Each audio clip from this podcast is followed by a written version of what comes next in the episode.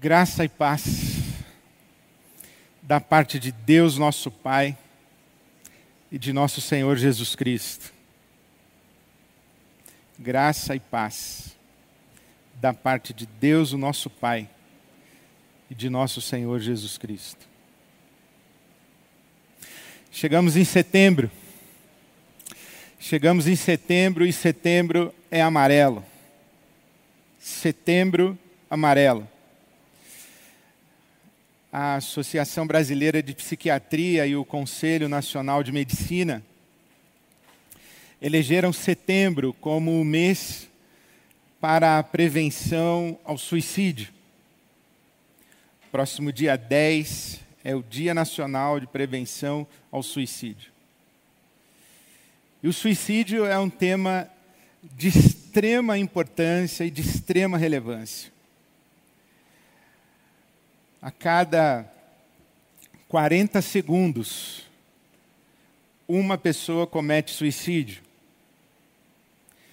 E essa informação é subnotificada. Os estudiosos dizem que este número pode ser multiplicado em até três vezes. Então, a cada 40 segundos, uma pessoa comete suicídio. A cada três segundos, três segundos, a cada três segundos, uma pessoa atenta contra a sua própria vida. De cada quatro jovens entre 14 e 29 anos, pelo menos um pensou seriamente em suicídio nos últimos 30 dias. Vou repetir para você. A cada quatro jovens entre 14 e 29 anos, pelo menos um pensou seriamente em suicídio nos últimos 30 dias. Uma pessoa que comete o suicídio afeta profunda e seriamente pelo menos mais seis pessoas. Por isso que há muitas casas e muitas famílias que convivem com a dor da perda e da perda de uma pessoa amada para a experiência do suicídio. Por isso, Setembro Amarelo é um mês, é um tempo de cuidado, de atenção, de prevenção, de pós-venção ao suicídio. Eu queria encorajar você a buscar ajuda, e buscar ajuda especializada. O CVV, Centro de Valorização da Vida, 188, o mesmo número em todo o território nacional, 24 horas à disposição para escuta para ajuda, para encaminhamentos de prevenção e pós-venção ao suicídio. Busque ajuda nos grupos de prevenção ao suicídio na sua cidade. Procure, localize. Busque ajuda nos serviços de saúde pública. Não fique sozinho, não fique sozinha. E se você vive essa dor, a dor da perda de alguém, busque ajuda, não fique sozinho, não fique sozinha. Setembro Amarela. Juntamos todos os nossos esforços, unimos os nossos corações, nos dedicamos à intercessão e ao serviço dedicado para a prevenção do suicídio e para o cuidado da vida. Aprove a Deus que chegássemos em setembro, setembro amarelo, no primeiro domingo de setembro, tendo nas mãos a carta do apóstolo Paulo aos Filipenses. A carta do apóstolo Paulo aos Filipenses é chamada a carta da alegria. Aqui nesta carta de Paulo aos Filipenses, eu, eu fiz a conta e fiz as minhas pesquisas, pelo menos 17 vezes o apóstolo Paulo fala em alegria.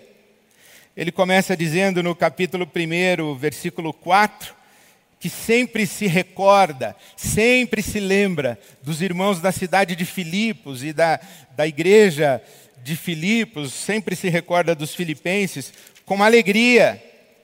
Ele diz depois no capítulo 1, os versículos 18 e 19, que ele está preso, mas ele se alegra porque os seus sofrimentos, as suas prisões, resultaram em progresso para o Evangelho.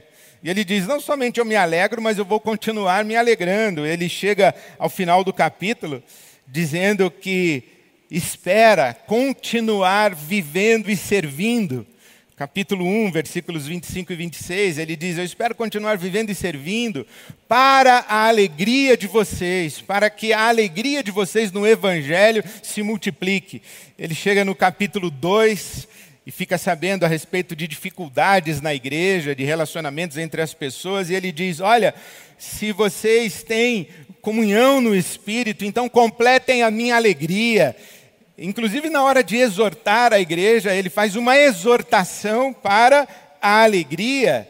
No capítulo 2, ainda, ele diz: Olha, é muito provável que a minha vida esteja sendo oferecida como oferta, como sacrifício, mas eu me alegro e vou continuar me alegrando. E eu convido vocês a que se alegrem também.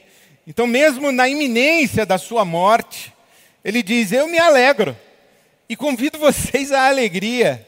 Aqui no capítulo 3, ele já começa dizendo: finalmente, versículo 1, finalmente, alegrem-se no Senhor. E ele vai repetir isso no capítulo 4, o versículo 4: alegrem-se no Senhor. E ele diz: outra vez digo.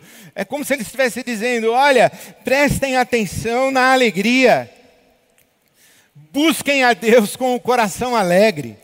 Busquem a sua alegria em Deus, e eu não, não vou deixar de insistir. Alegrem-se, alegrem-se, alegrem-se no Senhor. E ele termina dizendo: Olha, eu me alegrei muito, porque vocês se lembraram de mim e me socorreram nas minhas aflições. As experiências de Paulo nessa carta são experiências de alegria, mas não são experiências de alegria porque ele está em situação de viver uma alegria como consequência natural das suas circunstâncias. Não, muito ao contrário. O que torna a alegria extraordinária e superlativa nessa carta aos Filipenses é que as condições em que ele se encontrava ao escrever essa carta são condições ou eram condições de absoluta adversidade. Muito provavelmente, ao escrever Filipenses, o apóstolo Paulo está preso, preso na cidade de Éfeso. Ele está encarcerado, ele passa provavelmente um ano e meio aprisionado. Ele diz no capítulo 1 que ele está preso por causa de Cristo, no versículo 13. Ele diz: Eu estou preso por causa de Cristo. Está preso em Éfeso naquela situação romana, o prisioneiro ele ficava geralmente em prisão domiciliar. No caso de Paulo, ficava também escoltado por um soldado romano, a chamada guarda de César ou a guarda pretoriana. Ele ficava algemado a um soldado romano 24 horas do seu dia. E ele era responsável por pagar as despesas do seu aprisionamento. Aquilo que o mantinha era a responsabilidade do prisioneiro, não de Roma que aprisionava. E ele está preso em Éfeso. Ele está preso em Éfeso com uma sensação de que no seu julgamento ele será condenado e será morto. Ele tem a sensação de que sua vida está chegando ao fim. E quando ele escreve sobre essa experiência na cidade de Éfeso, escreve, por exemplo, à igreja de Corinto, na sua segunda carta, o capítulo 1, ele diz assim: Olha, eu, eu percebi que havia uma sentença de morte estabelecida contra mim. E ele chega a dizer que, que desesperou-se, ou ele perdeu a esperança a respeito da vida. Em outras palavras, ele diz: eu, eu tinha uma sensação profunda de que eu ia morrer e de que eu não voltaria a encontrar vocês. E ele, ali em Éfeso, ele escreve uma carta falando sobre alegria. Ele está preso, porque Éfeso era um grande centro religioso e político. Era religioso porque tinha o grande templo da deusa Diana, a Diana dos Efésios, mas também porque a cidade de Éfeso estava se tornando um centro de adoração ao imperador. E os estudiosos que falam das estratégias missionárias de Paulo dizem que ele escolhia as grandes cidades porque eram cidades de trânsito. E uma vez o evangelho se estabelecendo em cidades de trânsito, cidades portuárias, cidades que eram linhas comerciais, estas cidades, uma vez o evangelho se estabelecendo ali, os, os, que passavam pela cidade levariam para as suas cidades de origem o evangelho que ouvissem nos grandes centros. Mas o mais provável é que Paulo escolhia estas cidades para pregar o evangelho porque estas cidades eram transformadas ou estavam sendo transformadas gradativamente em centros de adoração ao imperador romano, especialmente Otávio Augusto, sobrinho, sucessor de Júlio César, que estabelece a Pax Romana, assim chamada, um período de grande expansão. E Otávio Augusto era uma, uma, uma divindade daquele tempo, ou tinha pretensão de ser tratado como uma divindade. E quando Paulo chega na cidade de Éfeso, ele anuncia o evangelho. E você sabe o evangelho que Paulo pregava? O evangelho que Paulo pregava dizia que Jesus não era apenas o Messias dos judeus, mas aquele Jesus de Nazaré, morto, crucificado como um criminoso, acusado do crime de sedição contra César, contra o império, esse Jesus de Nazaré morto ressuscitou Deus o trouxe de volta dos mortos e ele não é apenas o Messias de Israel, mas ele é o dono do mundo e é o Senhor da história. O que Paulo está pregando e, invadindo o Império Romano e atravessando as fronteiras étnicas, geográficas, culturais, sociais, econômicas, políticas, ele está invadindo essas fronteiras dizendo que Jesus é o dono do mundo, é o Senhor da história. E ao nome de Jesus, todo joelho vai se dobrar e toda língua vai declarar e professar que Ele é o Senhor. O que Paulo está dizendo é: não é César o imperador, não é Ele o Filho de Deus, não é o imperador César aquele que deve receber a sua lealdade, a sua veneração, a sua dedicação, mas é Jesus Cristo, Senhor. E quando Paulo prega isso, se ele prega isso em relação a César, o imperador, também e quanto mais em relação aos deuses dos povos. E é assim que a cidade de Éfeso recebe o testemunho do evangelho. E aqueles que viviam em volta do templo da deusa Diana e que lucravam com o comércio religioso, as pequenas peças de artesanato, as réplicas do templo, as imagens da deusa, esses que lucravam com o comércio religioso, eles percebem que o anúncio de Jesus está causando furor e efeito na cidade, e o templo da deusa está esvaziando. Então surge na cidade de Éfeso um grande motim e uma grande acusação contra Paulo, e aí as coisas se misturam, né? Política, economia e religião, os interesses econômicos, as potências e as forças políticas, as lógicas religiosas, isso que acontece no mundo hoje, isso que acontece no Brasil hoje, não é novidade na história. Paulo viveu isso de maneira muito categórica. E essa leitura da carta aos Efésios, aos Coríntios, essa carta aos Filipenses, as chamadas cartas da, da prisão, as cartas da prisão, por exemplo, Filipenses, Efésios, Colossenses, Filemão, essa leitura dessas cartas mostra como, como é muito nítido o fato de que a afirmação de Jesus como Senhor da história, como dono do mundo, essa afirmação tem profundas implicações em todas as estruturas de organização ou desorganização da sociedade, as estruturas religiosas, políticas, econômicas, as forças de, de mobilização cultural. Quando Jesus é apresentado como Senhor, como dono do mundo e como Senhor da história, tudo precisa mudar. E há um abalo nessas situações. E os poderosos? E aqueles que estão em condição de privilégio? E aqueles que estão em condição de vantagem com essa estrutura social? não gostam e articulam lógicas religiosas instrumentalizam forças políticas e, por causa dos seus interesses, principalmente econômicos, perseguem aqueles que estão promovendo revolução e libertação na base da sociedade. Essa é a situação de Paulo. Jesus Cristo é libertador.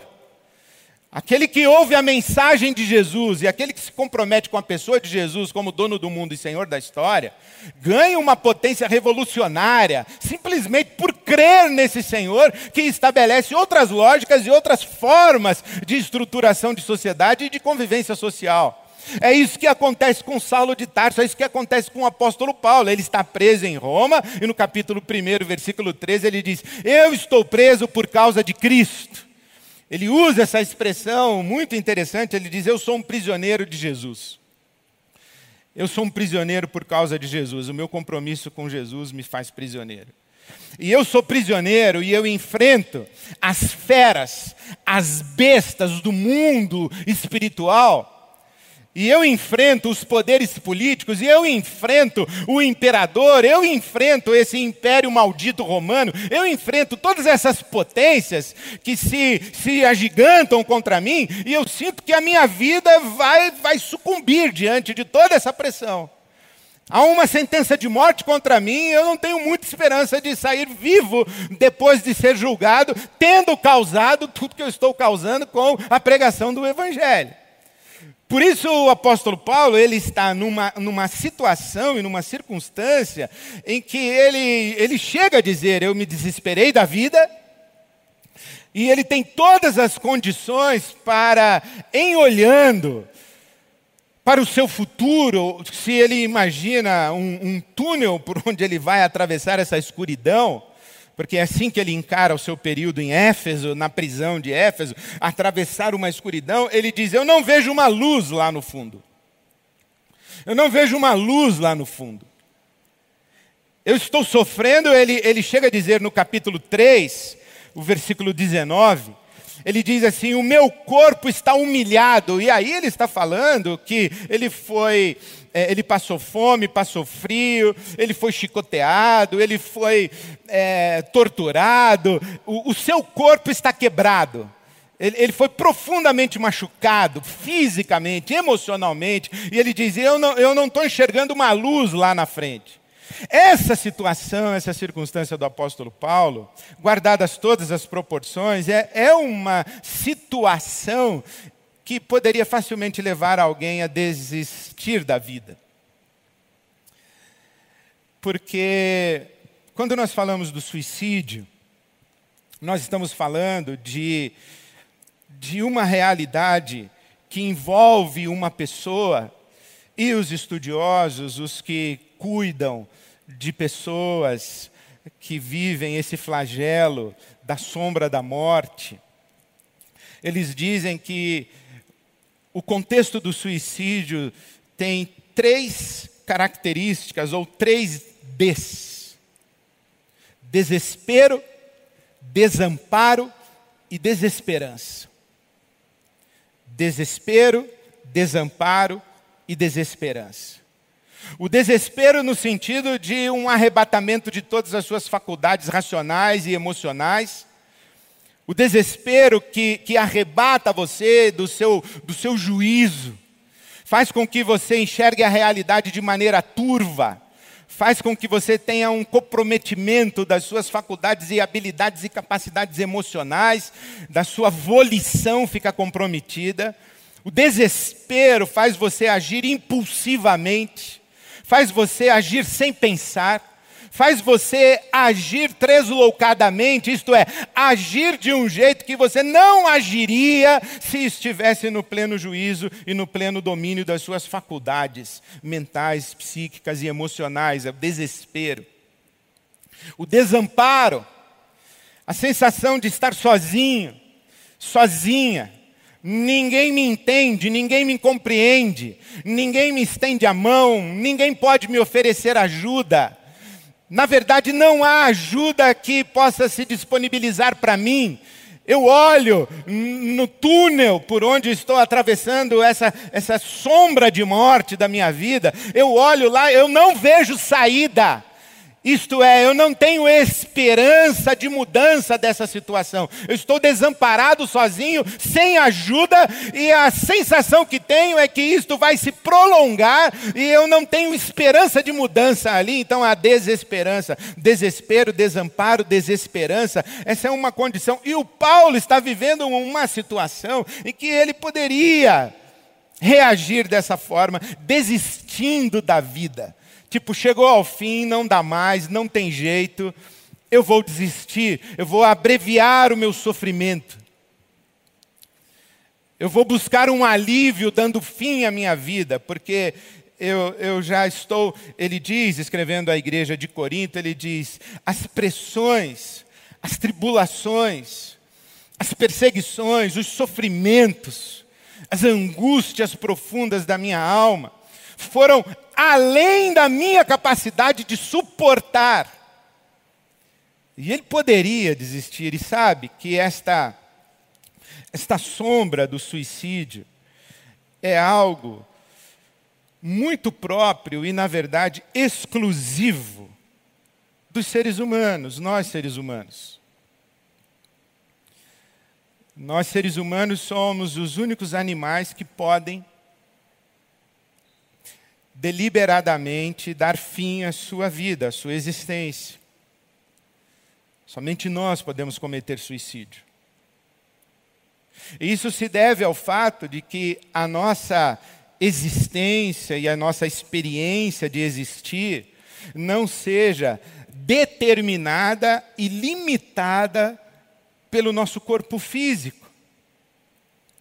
O nosso corpo físico não, não nos define necessariamente, não nos limita necessariamente, e, e nós não somos uma extensão da nossa existência física.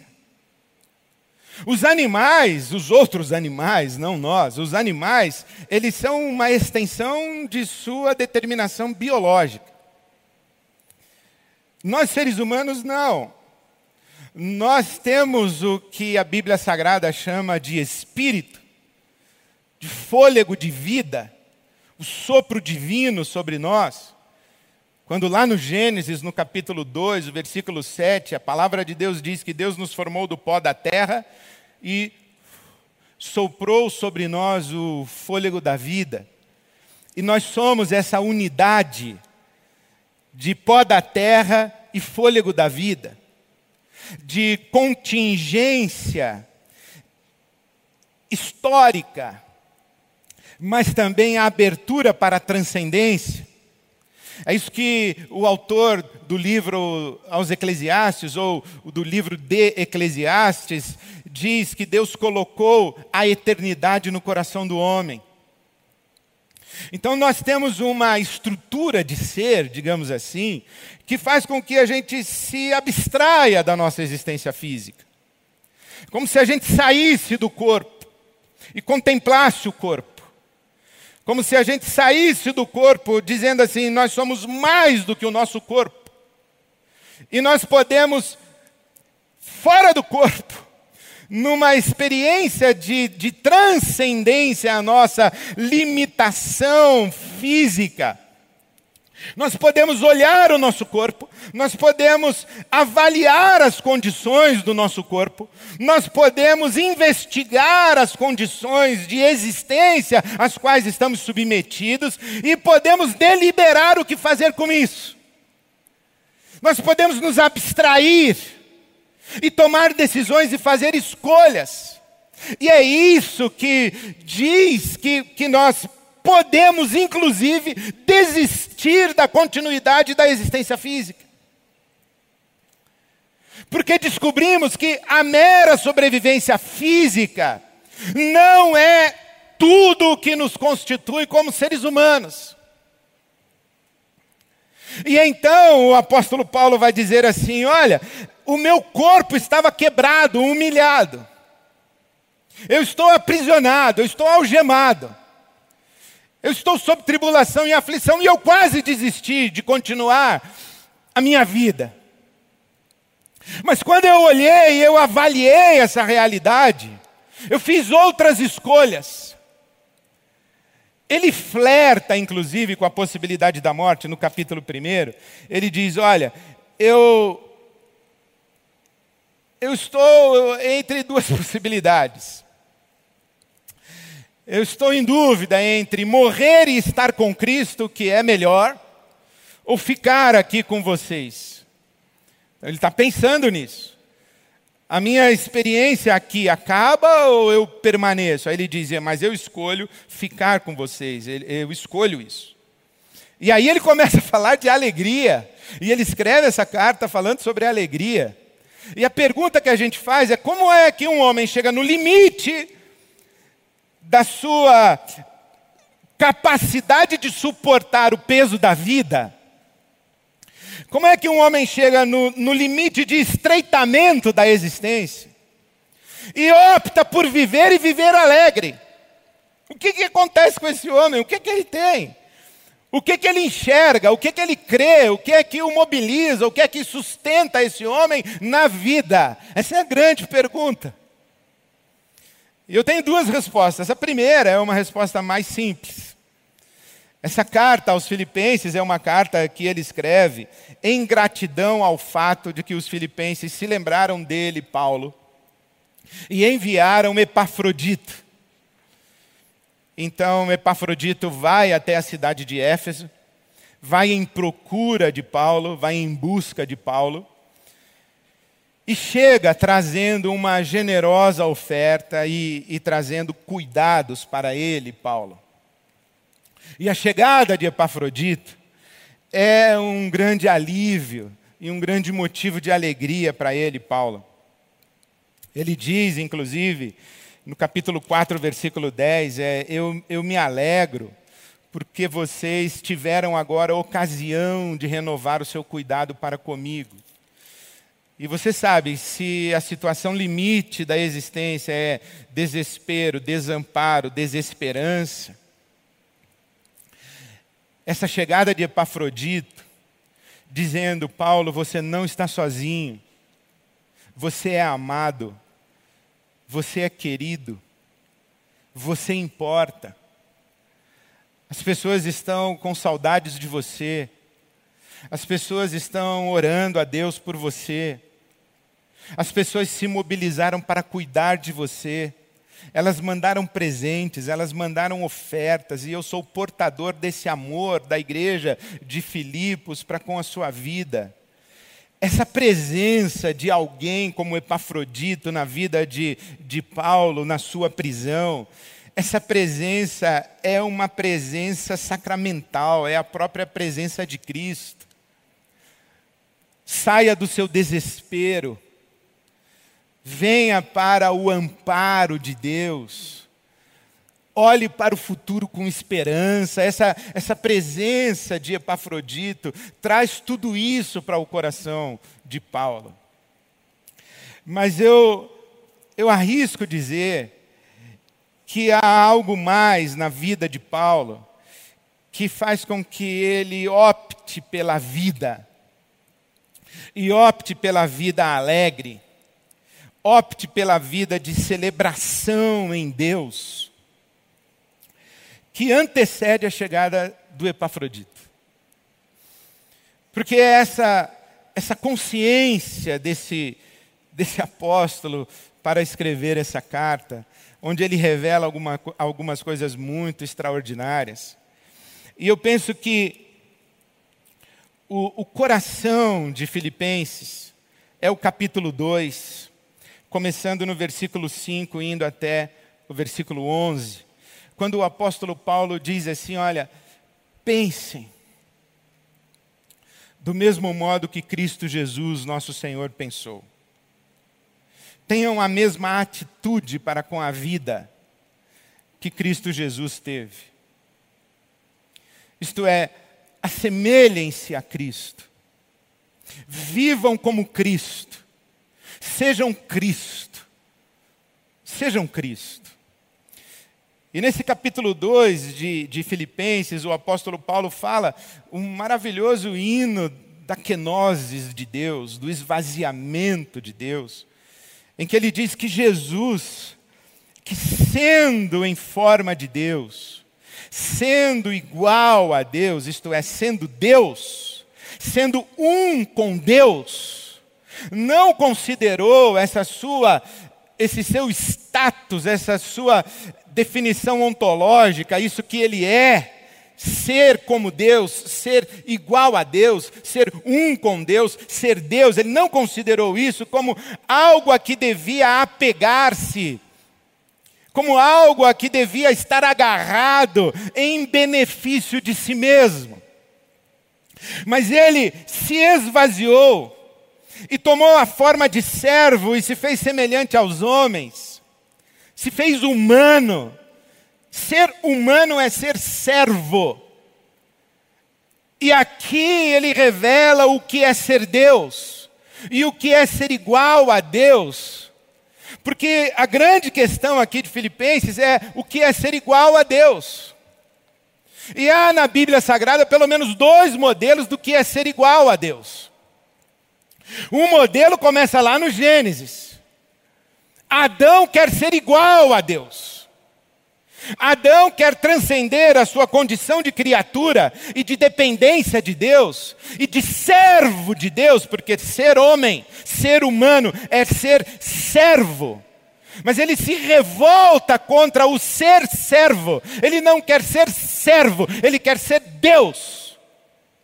Então ele tem ambição de ser igual a Deus. Esse é o, o, paradigma de Gênesis 3, a revelação do que nós chamamos de pecado original. A serpente diz: Olha, esse fruto aqui é agradável para fazer você igual a Deus. Então Adão tem a pretensão de ser igual a Deus. César tem a pretensão de ser igual a Deus.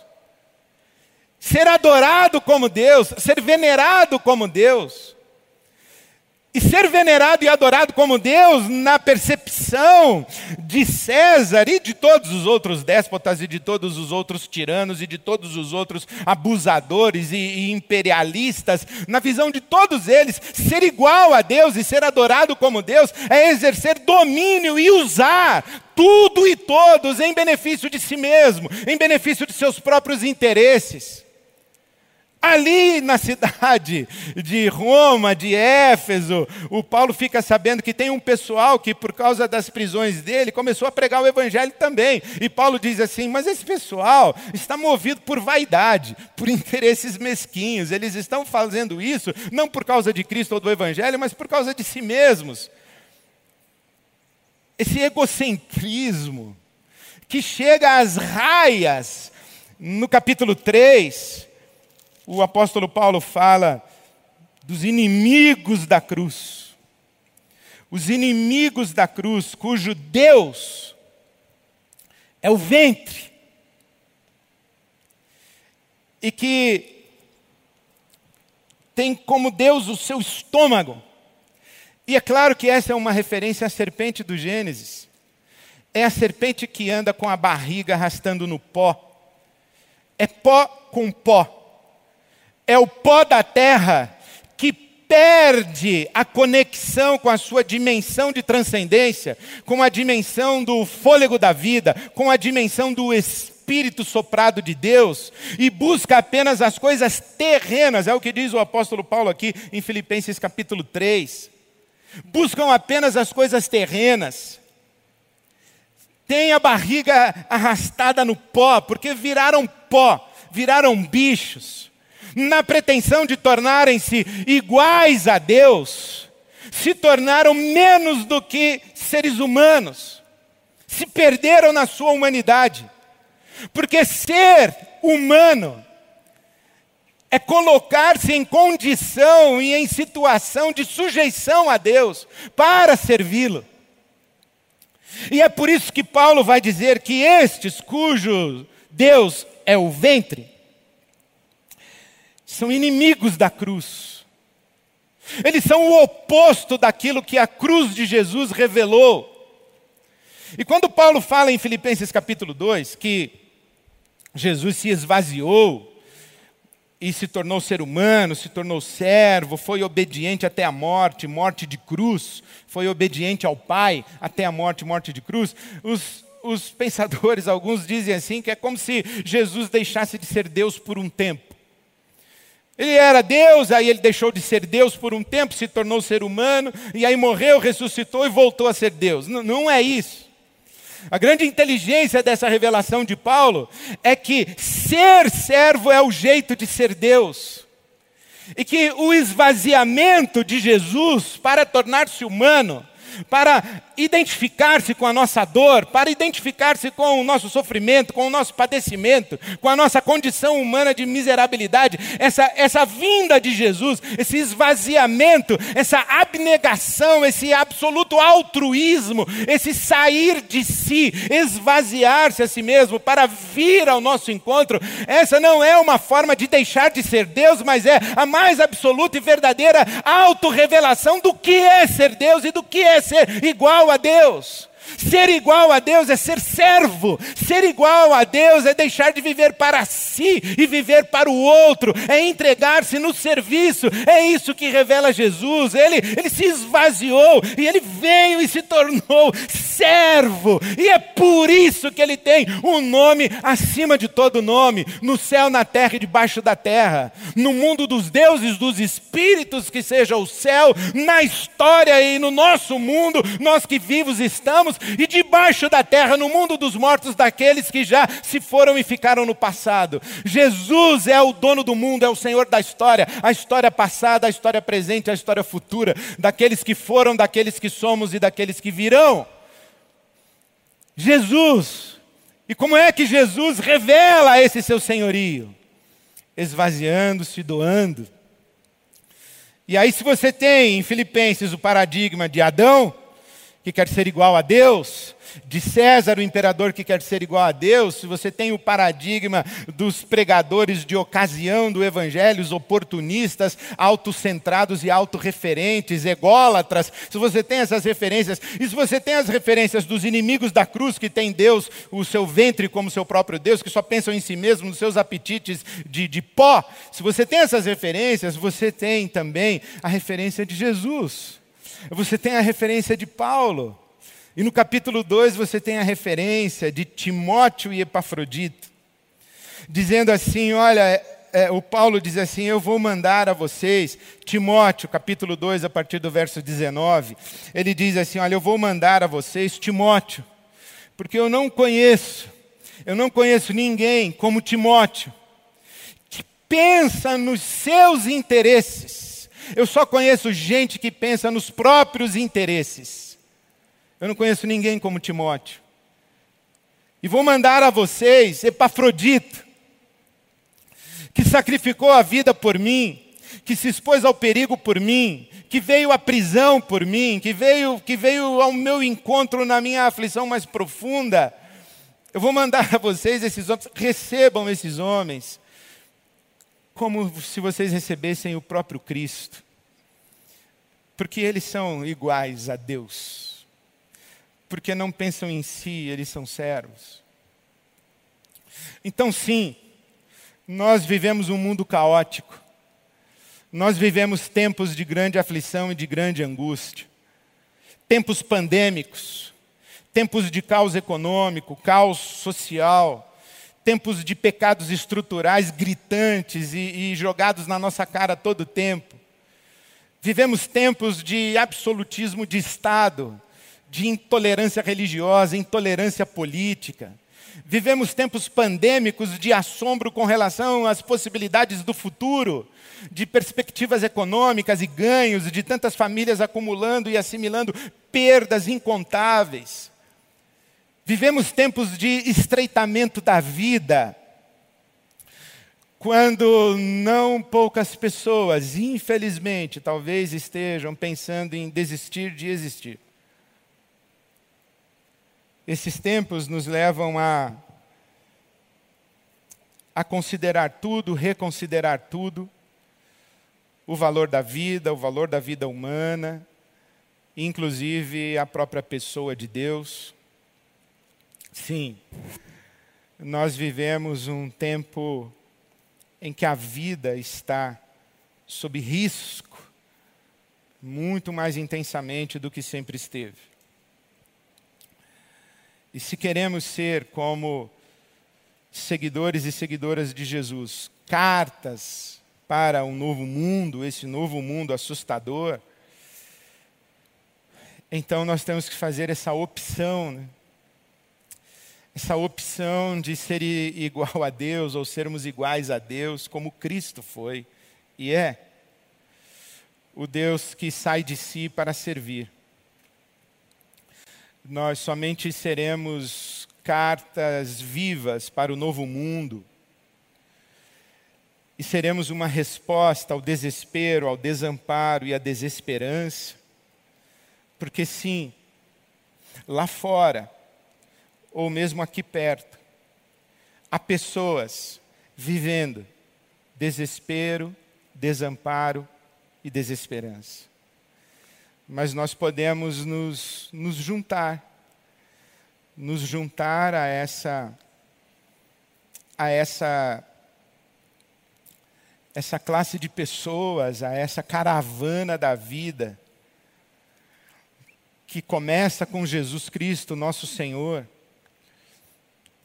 mas que tem homens e mulheres que desistiram de viver para si mesmos e entenderam que o segredo da vida é viver para o outro.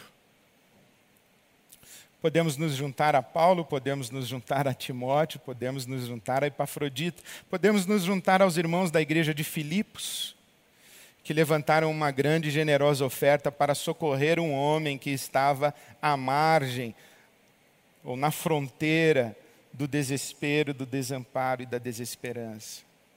Se queremos ser resposta para esse mundo, e se queremos ser cartas para esse mundo, nós precisamos ser como Cristo. Esvaziarmos-nos dos nossos privilégios, não nos agarrarmos aos nossos privilégios como se fossem vantagens apenas em benefício de nós mesmos, e doarmos e nos doarmos e nos oferecermos como a carta que Deus escreveu para essas pessoas. Então eu, eu encorajo e convido você a dar esse passo. Eu encorajo e convido você, primeiro você que está na fronteira do desespero, do desamparo e da desesperança, é um convite, um desafio sobre-humano, que é um convite para você sair de você.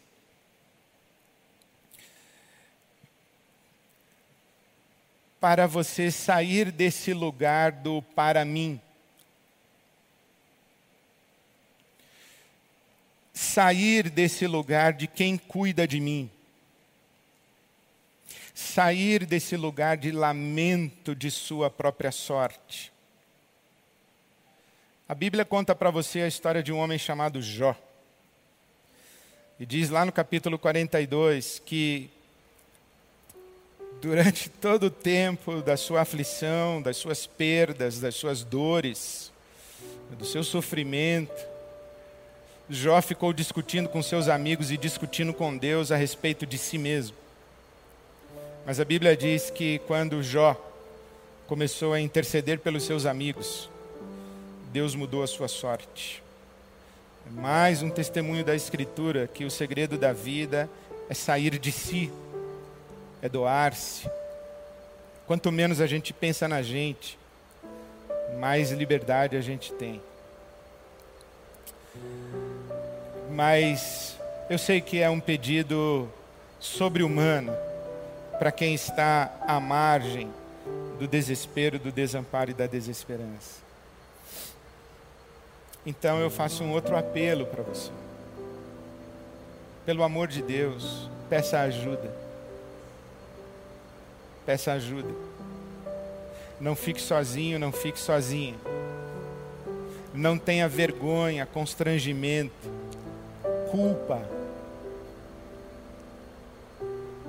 A vida de vez em quando coloca sobre os nossos ombros um peso demasiado. A gente não consegue suportar sozinho. Então peça ajuda. E eu faço um apelo a você que está longe dessa margem do desespero, do desamparo e da desesperança, é que você coloque a mão na consciência e se ofereça ao mundo como Timóteo, como Epafrodito, que você seja de fato igual a Deus, mas esse Deus revelado em Jesus Cristo. Ofereça-se para servir, ofereça-se para doar, ofereça-se para se doar. O Evangelho trata disso. Gente que se identificou tanto com Jesus que esqueceu de si mesmo. Na verdade, a Bíblia Sagrada é inclusive mais potente. Palavras de Jesus. Gente que morreu para si mesmo e passou a viver para o Cristo. E o único jeito de viver para o Cristo é viver para o próximo e viver para o semelhante. Então eu faço um apelo renovado a você. Não viva na perspectiva do para mim. Viva na perspectiva do dar e doar-se. Doar e doar-se. Assim você será como Cristo e será uma carta para o novo mundo.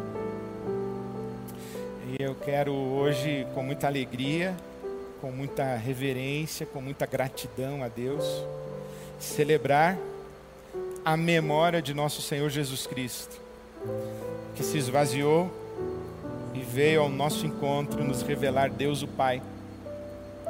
E nós vamos celebrar juntos, na mesa, à mesa com Jesus, o pão e o vinho, o corpo e o sangue de Jesus. Vamos juntos celebrar a memória do nosso Senhor.